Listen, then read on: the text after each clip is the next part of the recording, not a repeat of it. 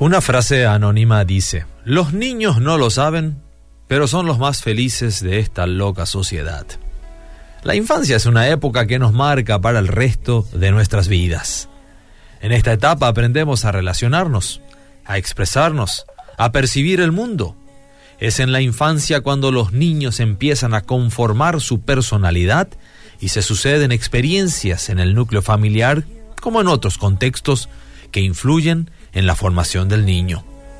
Tan importante es el niño que Jesús se tomó el tiempo de enseñar a los adultos del valor de los mismos.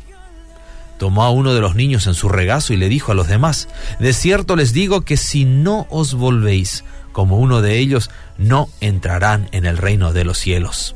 Punto final. Es decir, si la inocencia, la credibilidad, la confianza y la sencillez de un niño no conforman nuestra forma de ser, entonces quizás estemos lejos de nuestro premio final, el reino de los cielos. En otra ocasión Jesús dejó en claro quiénes son los dueños del cielo. Sí, exacto, los niños. De ellos es el reino de los cielos, dijo. Así que me atrevo a decir que habrá que pedirles permiso para entrar. Con esto en mente, no podemos ignorar la relevancia que hay en el correcto trato a los menores. Nosotros los adultos cargamos con la responsabilidad de tratar con respeto a los dueños del cielo. Ese respeto inicia con el debido trato que se merecen.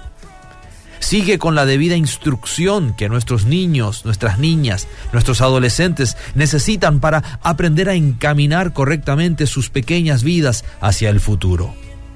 Y sobre todo, es nuestra la responsabilidad de enseñar a los pequeños a encontrar el camino que los lleve a su herencia, es decir, al cielo.